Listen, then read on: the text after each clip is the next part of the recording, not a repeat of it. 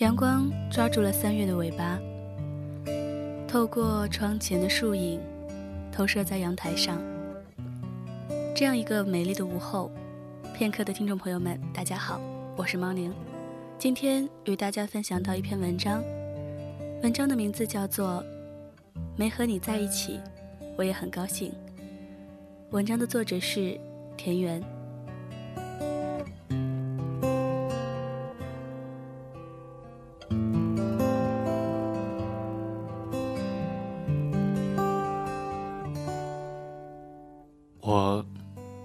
昨天晚上梦到你了。嗯，梦见我们分手了，就在教 A 的那个大平台上。你还穿着横条纹的短袖衫。今年冬天一点也不冷，我站在图书馆外面的小路上，踩着厚厚的梧桐树叶，接他的电话。我从梦里惊醒了。凌晨四点，醒来发现自己满脸都是泪水。就在我难过的时候，我才忽然反应过来，我们好像好像早早都分手了。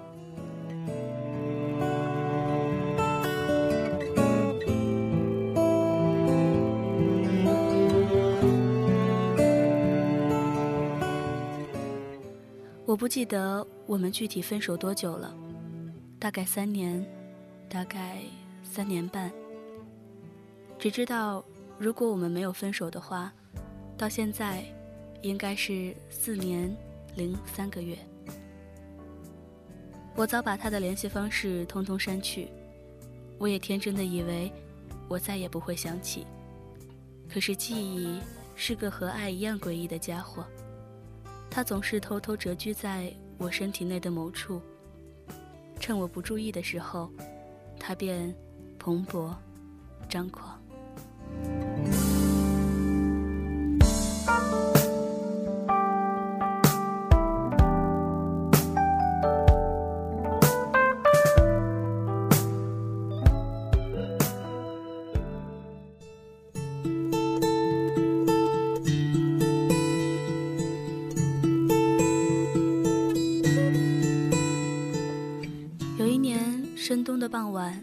我们一起坐公交车回家。那年北方下大雪，路上结了冰，冬青树上结了冰渣子，冬青树上也挂了冰柱。公交车的轮子上套着防滑链，车比人跑得慢。横着三个座位，我们并排坐，我坐在你旁边，对面也是三个座位。与我们对坐的是中学生模样的一个姑娘和一个小伙。我在车上绘声绘色地给你描述那天老刘在班里的糗事。老刘是我们的数学老师。那时候饮水机里的水要班里的男生自己去抬。那天上课铃响了，去抬水的同学担心搬着水桶进来影响老师上课情绪，就把两个桶。放在了教室门口。冬天的教室门上挂着厚厚的门帘。老刘课上到一半，说他要回办公室拿卷纸。一些门帘一个大步流星，连人带桶一起滚在了走廊里。我哈哈的笑，你也哈哈的笑。坐在我们对面的姑娘小伙儿显然也是听到了我声情并茂的故事声，一起哈哈哈的笑。窗外。雪融浮动，雪天路滑，路上一个摩托车窜出来，司机猛踩了刹车，公交车在一片骂声和惯性中停在了北方寒冷的冬天。我的头顺势抵在了你的一侧肩膀上，对面的姑娘，她也抵在了那个少年的肩膀上。下车时，你抓紧了我的手。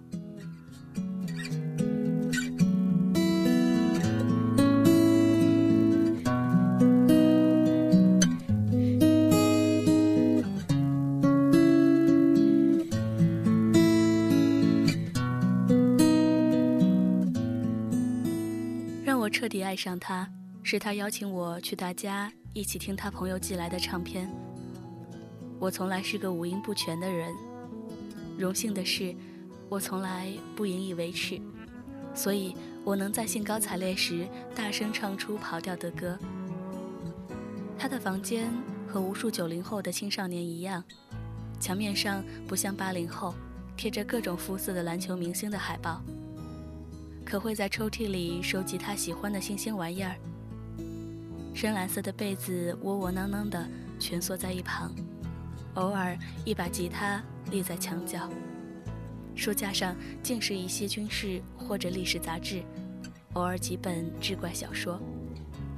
我们有一搭没一搭的聊着，他放了唱片，是个我不知道的，现在也回想不起来的音乐家。可能尴尬有时，我们都沉默的没有道理。当我坐在他床边，低头小心翼翼的。玩了五分钟自己的衣角后，终于鼓起勇气，抬起头来看他。他竟为了唱片，感动的泪流满面。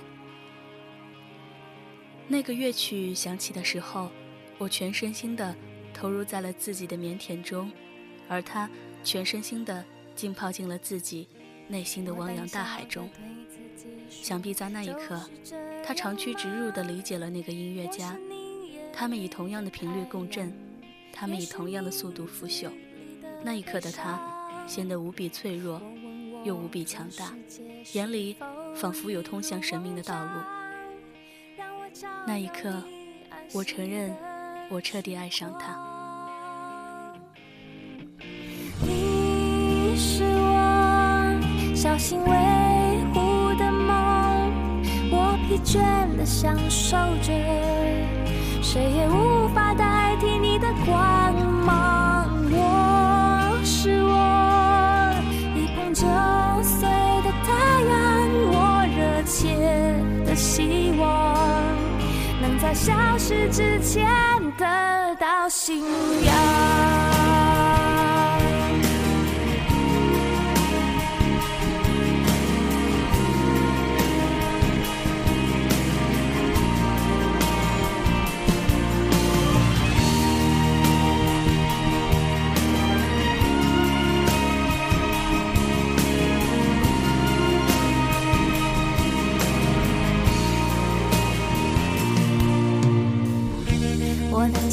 对自己说：“就是这样吗？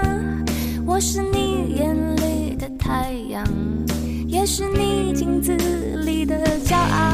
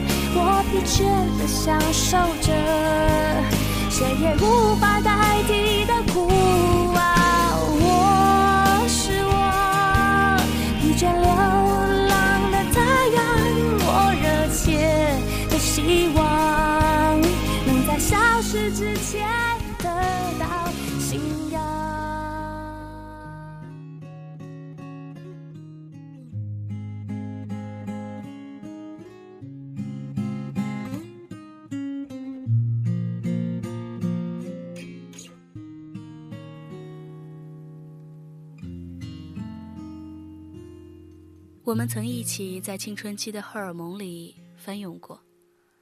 我们一共吵架过 n 加一次，每次都在吵第 n 减一次时，我们义正言辞地警告对方，这是最后一次。每次也都是在第 n 次，我们莫名其妙的和好。第一次争吵是因为隔壁班的姑娘递给他一张纸条，这无可厚非。可是他居然按照纸条上的要求。晚自习等他一起回家了。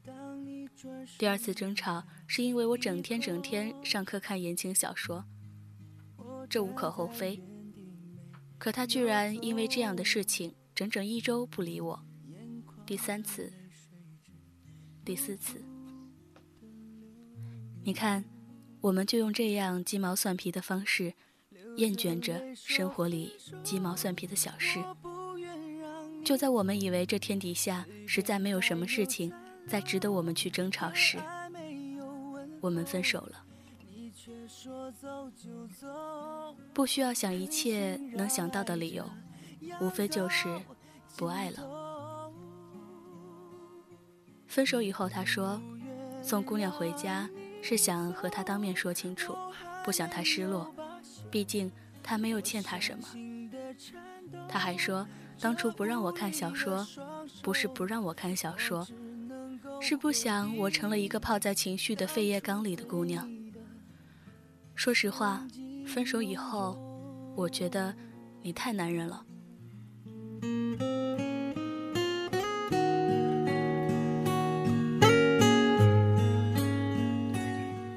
我一路跌跌撞撞，后来有过七八个男朋友，可是谁也没有他。给我的感觉强烈，我一直在思索，这是为什么。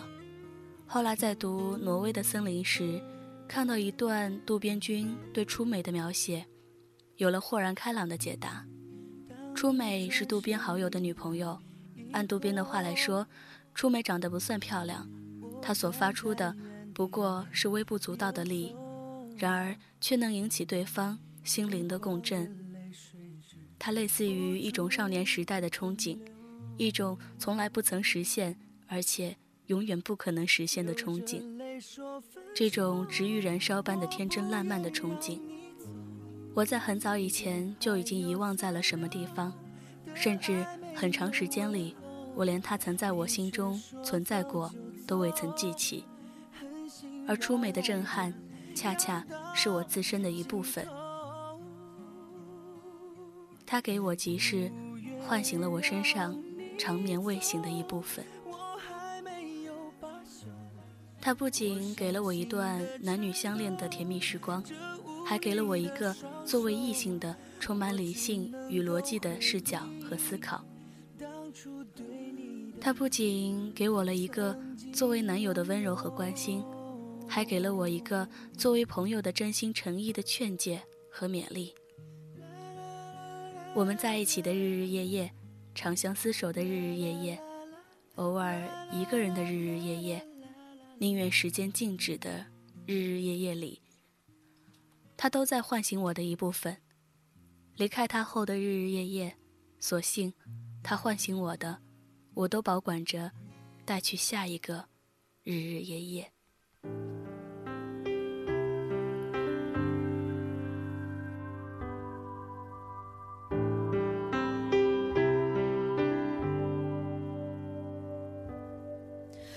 想念变成一条线，在时间里面蔓延，长的可以把世界切成了两个面。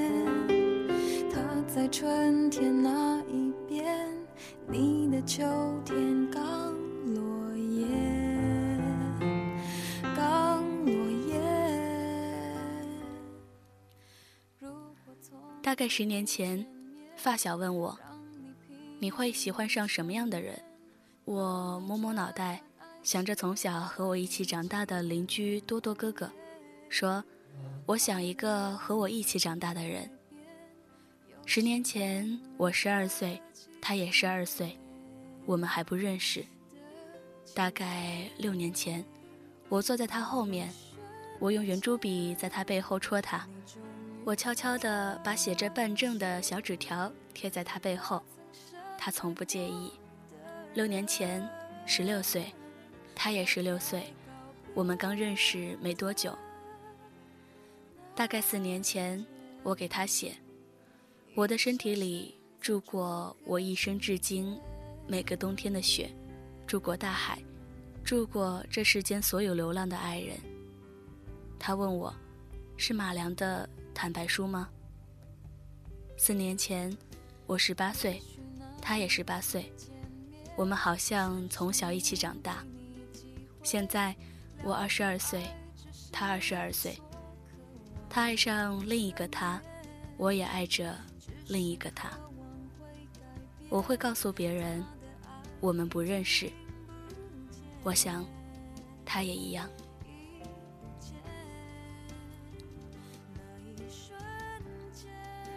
我们曾用无比尖锐刻薄的话讽刺过对方，我们曾一起将彼此的鄙薄和不堪完完全全的展露给了对方，接着，我们又用无限的真情和眼泪告别对方。在泛滥的荷尔蒙中，一切都单曲循环。这个能接过你递来的一把刀，能看到你伤疤的人，是可以爱的。这个能许你一束光明，能有光芒刺痛你的人，也是值得离去的。有时候真觉得，爱情像是大海，像童年的大海，无边无际，到不了头，广阔到我的心里，曾除了他，什么也容纳不下。可迈克尔·翁达杰在英国病人中又这样写：爱如此的小。它可以穿过针眼，细小到如今，我竟在心里找不到一个可以容纳它的地方。可，没和你在一起，我也很高兴。仿佛如同一场梦，我们如此短暂的相逢。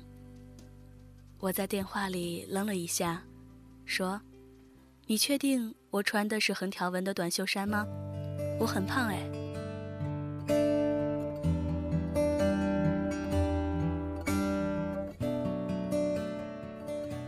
的听众朋友们，大家好，这里是你和猫宁的不期而遇。节目的最后，感谢夜色咖啡帮助猫宁一起完成了这期节目，我们下期见。一个人睡着，我睡不着，喜欢看书，就看到日出。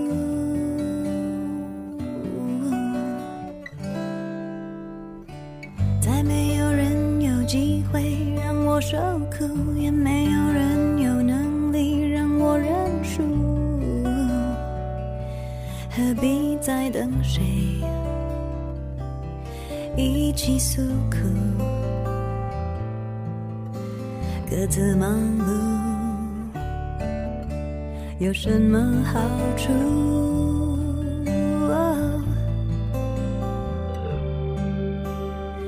盲目如何变的？程序我早已烂熟，可是说伴侣是身外之物，我又不敢不服。